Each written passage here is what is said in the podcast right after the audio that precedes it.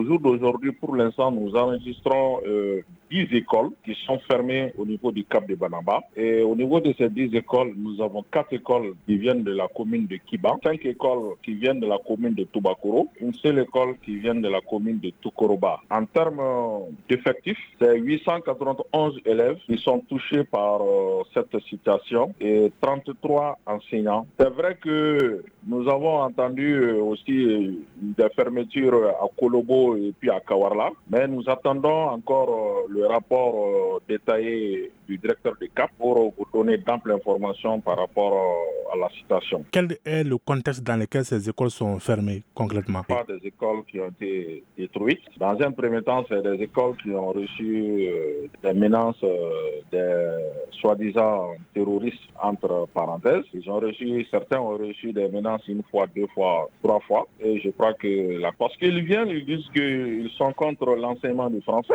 Ils veulent que les gens abandonnent le français au profit vraiment de l'arabe. C'est à la suite de ça que les enseignants ont de, de regagner les lieux où au moins ils seront plus en sécurité.